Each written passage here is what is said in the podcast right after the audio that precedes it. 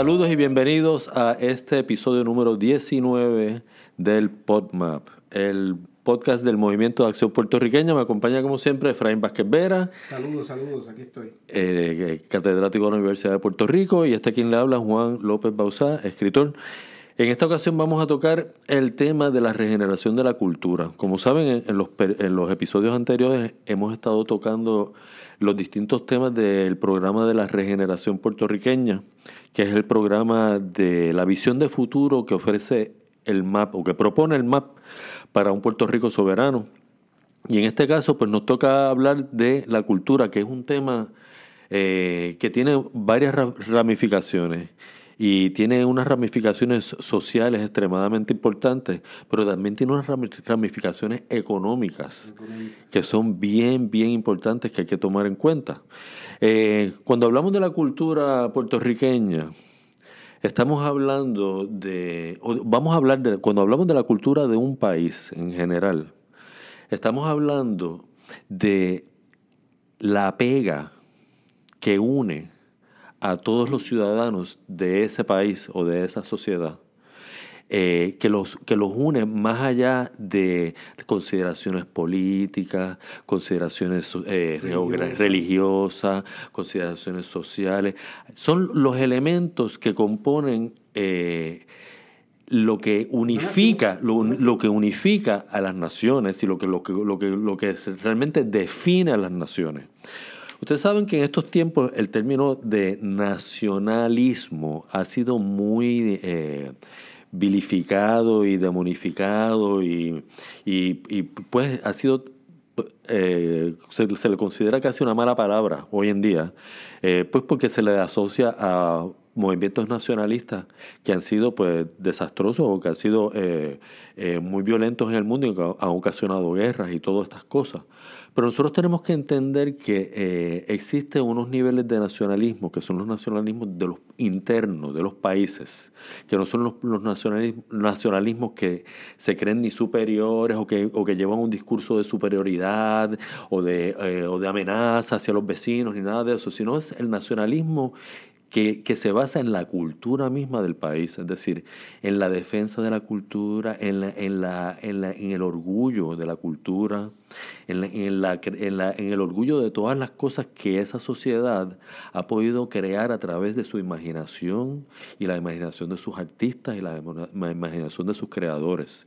Y todo eso que crean y todas esas cosas que, que se crean, que están también agarradas a elementos básicos como el elemento del idioma, son lo que componen la cultura de un país y la cultura de una nación. Y es importante entender que en Puerto Rico la cultura ha sido siempre, eh, dentro de este esquema colonial en el que nosotros hemos vivido por el pasado siglo, la cultura ha representado el dique que detiene y que, y que ha puesto un freno a todo el proceso de asimilación con los Estados Unidos decir que la cultura y el idioma en Puerto Rico han sido elementos fundamentales para detener la colonización total y absoluta del país en términos a, todos sus niveles, al nivel más profundo. Y por tanto se ha convertido en un elemento de contención dentro de Puerto Rico. Que no debería ser que no debería ser jamás así. Es decir, hay, una, hay un sector de la población que se siente amenazado por la cultura puertorriqueña, porque considera que la cultura puertorriqueña es ese, ese obstáculo que impide lo que ellos, lo que ellos quieren, que es, la, que es la asimilación y la anexión final. Y entonces, pues nosotros estamos hablando aquí de que bajo un esquema de un Puerto Rico soberano, la cultura deja de ser un elemento de contención y un elemento de amenaza para un sector de la, de la sociedad. Para convertirse en... En, un en lo que unifica a todos, en lo que realmente nos convierte a todos en puertorriqueños y lo que nos inspira a, a llevar y a alcanzar los proyectos que tenemos que alcanzar como país. Porque eso es, lo que, eso es realmente lo que hace que unos nos identifiquemos, a los, unos, unos con otros nos identifiquemos como puertorriqueños. es el alimento del alma. Claro, claro. Y, tú tienes toda la razón, Juan. O sea, yo creo que también hay que contextualizar que aquí eh, la política colonial norteamericana trató de destruir la cultura puertorriqueña. Absolutamente. O sea, recordemos que, que una nación es un pueblo que tiene unos elementos culturales en común, un idioma en común, una historia en común, un destino común. O sea, el concepto de nación es un concepto antropológico, es un concepto cultural, no es político. Pero con la invasión norteamericana, el tema cultural en Puerto Rico se convirtió en un asunto político, como tú bien has explicado. Es más, la misma creación del Instituto de Cultura puertorriqueño se hizo para proteger la cultura de esos vaivenes políticos. Claro, claro, claro. la gente nunca se ha preguntado por qué es que en Puerto Rico no existe un departamento con un secretario de cultura. Y es para defenderlo, por eso se creó el Instituto de Cultura con una junta, con un grado de autonomía. No es para promoverla, sino para defenderla. para defenderla. Entonces, eh, lamentablemente aquí en Puerto Rico mucha gente eh, cayó en ese discurso político de la cultura y, reniegan la cultura, reniegan la nación puertorriqueña. Esos son síntomas clarísimos de, coloniaje. la mentalidad del colonizado. y, se ha convertido casi en un balón politiquero, ¿verdad? Que ha hecho mucho daño, especialmente a, nuestra juventud, eh, que se debe nutrir de la cultura, eh, y ni hablar de los artistas. Bueno, Juan, tú sabes muy bien lo difícil que es ser escritor en este país. No, lo difícil que es ser actor en este país.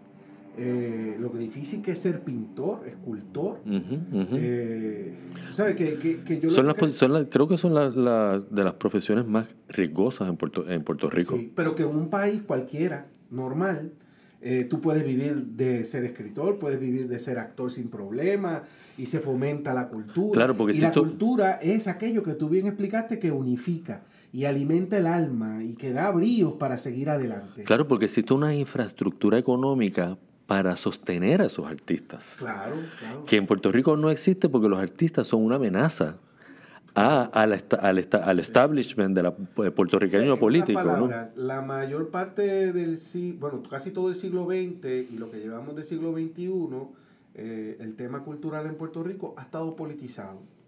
Y, y eso ha debilitado ¿verdad? Este, la cultura en Puerto Rico.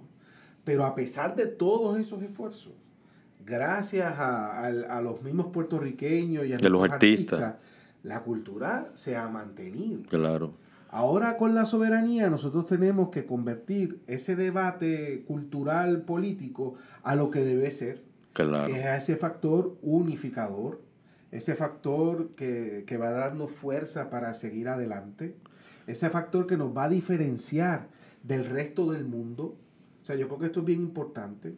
Eh, y yo no tengo la menor duda que la cultura va a tener un protagonismo en el éxito de ese Puerto Rico soberano. Absolutamente, y, eso es bien importante entenderlo así porque la cultura no solamente es un valor para la sociedad y para unificarla dentro de un Puerto Rico soberano, sino que es un valor económico, económico, es una, actividad, económica de gran envergadura. Nos hemos destacado en todos los campos culturales y vamos a ser muy exitosos.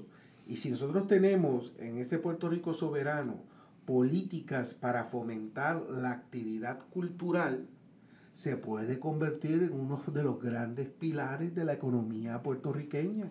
Exactamente. Juan, una vez, cuando yo estaba en el gobierno acá, me parecía curioso cómo el gobierno a veces preparaba misiones comerciales de empresarios que fueran a vender sus productos. Eh, y no veían a otros países que hacían misiones comerciales pero con escritores para vender sus libros. ¿Qué diferencia hay entre un empresario que está vendiendo su producto, ¿verdad? Este, a un escritor que está vendiendo su arte? ¿no? Su, su, su, sus pinturas, sus escultores. ¿qué diferencia? Claro, la, diferencia en, en, la colonia, la diferencia en la colonia, en la colonia la diferencia es que tú estás llevando a tu país hacia el mundo. Y el que está colonizado, que quiere, no quiere eso, no quiere que tu país se diferencie. Claro. Y, y, y, parezca algo... Eh, no, parezca un país latinoamericano, caribeño, que parezca norteamericano. Que parezca norteamericano y que se ajuste a, la, a, la, a, la, cultura norteamericana.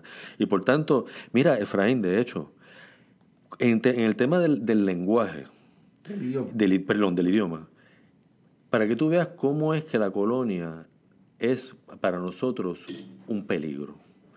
El idioma en Puerto Rico siempre ha sido un balón político. Y tú sabes que en Puerto Rico, en un momento dado, en las escuelas públicas se, instituyó el inglés. No sabemos inglés. ¿Y por qué es que no sabemos inglés? Porque, porque lo enseñan políticamente. Porque lo enseñan politizadamente. en Puerto tengo un amigo profesor que es una jodienda en inglés, tiene un doctorado en inglés. Y él, su especialidad es inglés como segundo idioma. Y yo una vez le pregunté, oye, ven acá, si aquí desde, desde jardín de infancia, de kindergarten, dan inglés se gradúan de universidad y cuando se gradúan no saben inglés. ¿Y por qué es eso? Porque se lo enseñan como si fueran americanos. Eh, entonces él explica que, no es que, la enseñanza del idioma inglés en Puerto Rico está politizada y dirigida por los políticos que no saben enseñar inglés. Exactamente. a mí, por ejemplo, cuando yo viví en España un tiempo, a mí me asombraba como alguien cogía inglés un año o dos y ya sabía inglés. Y aquí hay gente que pasa toda su escuela superior y no sabe inglés. Es que lo que pasa es el tema de que en Puerto Rico, al politizarse la enseñanza del inglés, se enseña el inglés como se enseña el inglés en Estados Unidos. Y recordemos que en Estados Unidos el inglés se habla en la calle y aquí no. Y entonces el inglés como segundo idioma en todos lados es inglés conversacional, por ahí es que empieza. Se empieza eh, por, por, allá. Este, amigo Aníbal me decía también que, que, que, el inglés se debe enseñar cuando ya el estudiante sabe su vernáculo. Oh, sí, no, porque eso es otra cosa que te quería traer. Pero como quieren enseñarlo desde el principio, porque dicen que eso es mejor. Claro, pues, no, no, no. Entonces, hay un estudio que hizo el Departamento de Educación en Puerto Rico que eh, determinaron que el, el el ausentismo en las escuelas, ¿cómo se llama? Cuando se van de las escuelas, el, la deserción escolar. La deserción escolar empieza realmente cuando los estudiantes empiezan a fallar en la clase de español. Cuando los estudiantes empiezan a tener problemas de poder expresarse en su propio idioma, sus sentimientos, sus ideas, se frustran tanto que pierden entonces el interés en las demás materias porque sencillamente no pueden comunicarse en su lengua, en su lengua natural, se les hace difícil. Y ahí entonces empiezan a perder interés en los estudios en general. Eso es para que tú veas cuán profundo es la necesidad del vernáculo, de sostener y de enseñar el vernáculo en los países, ¿no? El idioma, el idioma natural de las personas. Porque eso de, el vernáculo constituye la base psicológica de las personas. Y cuando van a, aprender un segundo idioma, si no tienen la base de su idioma propio, nunca pueden agarrar la del otro, sobre todo cuando no lo hablan en las calles. Entonces, en fin, cuando venga la soberanía y en la nueva constitución tengamos que poner cuál es el idioma oficial de Puerto Rico, ¿cuál va a ser? Obviamente el español tiene que ser el idioma oficial de Puerto Rico y obviamente en esos momentos es que entonces los puertorriqueños van a tener la posibilidad de comenzar a hablar idiomas extranjeros que no, que no debe ser solamente en inglés. No, si queremos ser una potencia a nivel turístico, tenemos que hablar francés, alemán, chino, etc. Chino, de todo. Y sí, obviamente uno puede buscar un lenguaje para que el inglés tenga una, una importancia especial. Un protagonismo, un poquito de protagonismo, claro. Eh, dentro de ese mismo lenguaje, pero como idioma oficial va a ser el español. Recordemos que después del chino mandarín, el idioma que más se habla en el mundo es el español. Sí, sí. ah, no, porque, pero eso es interesante porque si tú preguntas en Puerto Rico, mucha gente te dice que el idioma que más se habla en el mundo es el inglés. Oh, sí.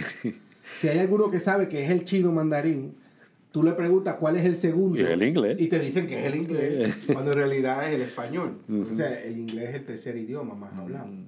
Pero, entonces, una vez creada la soberanía y el español idioma oficial, obviamente yo considero que los artistas puertorriqueños van a tener una gran responsabilidad.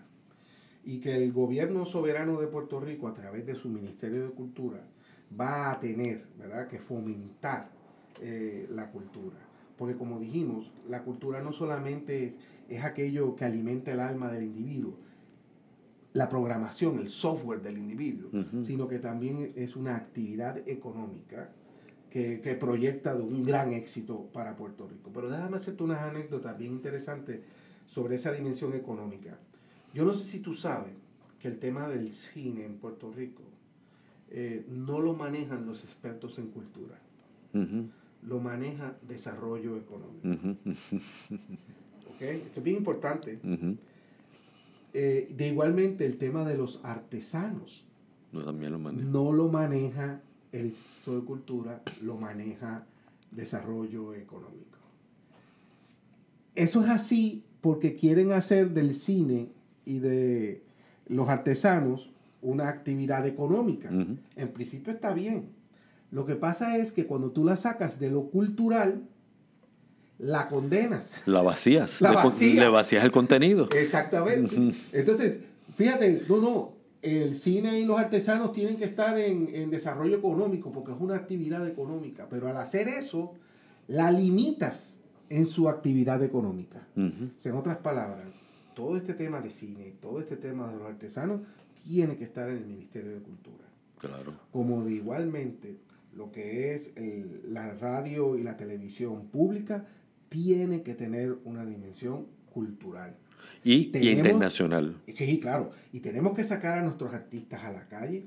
Tenemos que sacar la sinfónica a la calle y que en cada esquina haya obras de teatro, no importa el municipio que sea, conciertos eh, y actividades culturales. El, la- el tiempo, el, la- el tiempo de esparcimiento de la sociedad Debe ser actividades debe ser culturales. actividades culturales. Teatro, conciertos, etcétera. Y ni hablar de lo que implica de reformas en el sistema educativo puertorriqueño, que como tú bien sabes, es extremadamente deficiente en, en- en la promoción de la cultura. Claro, porque como está politizado completamente, Claro. pues Entonces, la cultura es el veneno. Eh, eh, Es increíble cómo nuestros estudiantes se gradúan de cuarto año y básicamente no saben de historia de Puerto Rico. Si la saben, se la enseñaron mal o a veces saben más de historia de Estados Unidos que de, de Puerto Rico. Y eso obviamente tiene que cambiar. Sí, eso, eso es importantísimo que cambie porque si tú le quitas la base de quiénes son las personas y de dónde vienen Sí. y tú le das una base ficticia, Sí, estás creando un- un- uno- unos seres completamente... que no tienen valor propio. Valor propio. No tienen valor propio. Y, y eso es la esencia de lo que es el síndrome del hombre colonizado. Ujú. Tú sentirte menos. Claro. O sea, aquí el puertorriqueño cree que lo puertorriqueño es inferior a lo norteamericano. Pero eso no es una cosa que se da natural. Es una cosa que ha sido inculcada. Claro, claro, claro, Dentro claro. del sistema educativo, los discursos de nuestros politiqueros, etcétera, ¿no? Eh, y yo creo que, que hay que entender que la soberanía implica un cambio radical y un protagonismo en la cultura. No hay mejor manera que venderse como un lugar de inversión, como un destino turístico, eh, como un lugar de hacer negocio, que con el tema cultural. Ujú. Y en ese sentido, nosotros tenemos que lograr que nuestra cultura eh, sea conocida en cada rincón del planeta. No porque sí, sino porque eso va a facilitar mayor turismo, eso va a facilitar mayor inversión, mayores negocios, este, intercambio comercial. Y, y es importante que la gente entienda esto. Tú sabes que allá, allá en Luz Bella, que ustedes, Ah, claro. que tú conoces un poco de eso allí, allá en Luz Bella, la cultura puertorriqueña es todo. Ellos, ellos consideran la cultura puertorriqueña. Contextualiza qué es Sí, esto de Luz sí, Bella. sí. Luz- Bella, Luz no Bella- Luz Bella es una novela que yo escribí hace unos años y eh, trata sobre esta isla que queda aquí en el Caribe cerca, eh, que se llama Luz Bella, que es una isla poblada por ¿Cómo se llama la puertorriqueños. novela? El resplandor de Luz Bella. Y eh, es una isla poblada por puertorriqueños ah, desde hace bastantes años ya. Y ellos, para ellos, la cultura puertorriqueña es un eje y un motor fundamental y principal. Y, y para ellos es tan y tan y tan importante que ellos tienen un proyecto que se llama el Arca de Borinquen, que eh, es un proyecto por el cual ellos vienen aquí a Puerto Rico a rescatar todas las cosas de mayor valor cultural que Claro. están en peligro de ser destruidas por el coloniaje. Sí, sí, sí. Y pues allá, en- pues eh, a través de ese proyecto ellos tienen allá en Luz Bella unas colecciones de, de arte puertorriqueño y de la cultura y de, los, de, los- de la producción cultural puertorriqueña, que, que yo creo que ni aquí existe. Los museos de Luz Bella son, mm, ¿sabes? Lo- son de un nivel Tú sabes la cantidad de veces que, que yo uno me dice, pero ¿cómo es esto? Que aquí no hay Mira, un museo como el de Bella. Oíste esto. Yo me he enterado muchas veces de coleccionistas privados que están vendiendo obras de Francisco Yer, Sí. o incluso de Campeche. Oh, Y sí. las compran, la mayoría que los compran, adivina, son extranjeros norteamericanos. No es una... Y aquí no hay una especie de filtro para saber lo que puedes vender o lo que no puedes vender y sacarlo de Puerto no, Rico. No, no, no. Ni tampoco hay un programa a nivel gubernamental de tener el dinero para comprar esas obras. Claro, en Luz Bella están seguras. Claro, ahí sí. Sí, porque han ido a manos puertorriqueñas. Pero, pero que eso es algo que, que en Puerto Rico tenemos que, que, que, asumirlo en esa defensa y promoción de la cultura, porque la cultura, además de la actividad económica que conlleva para los que se dedican de la cultura, acuérdate que la cultura puertorriqueña es el mayor atractivo turístico. Claro, sí, sí, sí, sí, sí, sí, sí, sí, Entonces, o sea, esto aquí no es Miami, o sea, esto aquí no es Cancún. Uh -huh. eh, la gente no va a venir a Puerto Rico por una playa, por un casino o por un campo de golf.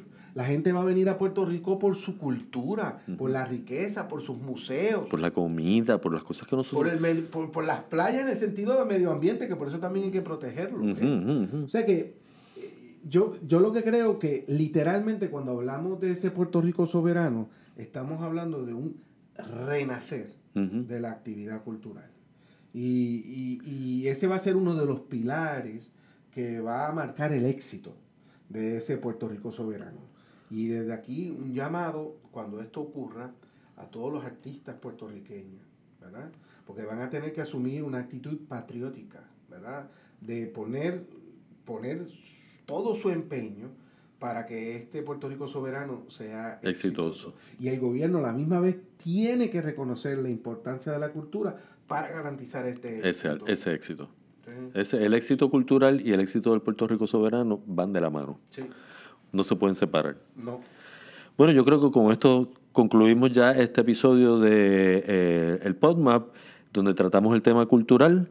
Eh, el próximo día, el próximo capítulo. El próximo capítulo vamos a tocar el tema de la regeneración de la ciudadanía. Ah, eso es de es los pasaportes. De los pasaportes. Eso, sí, sí. Ese es bien, ese es un tema. Ese va, sí, ese va a ser caliente. Vale. Así que le, los invito a que nos, nos, nos, visiten en las redes sociales y este, este mismo podcast lo pueden escuchar en todas las plataformas de podcast que están disponibles. Bueno, hasta la próxima. Gracias. Bye. Thank you.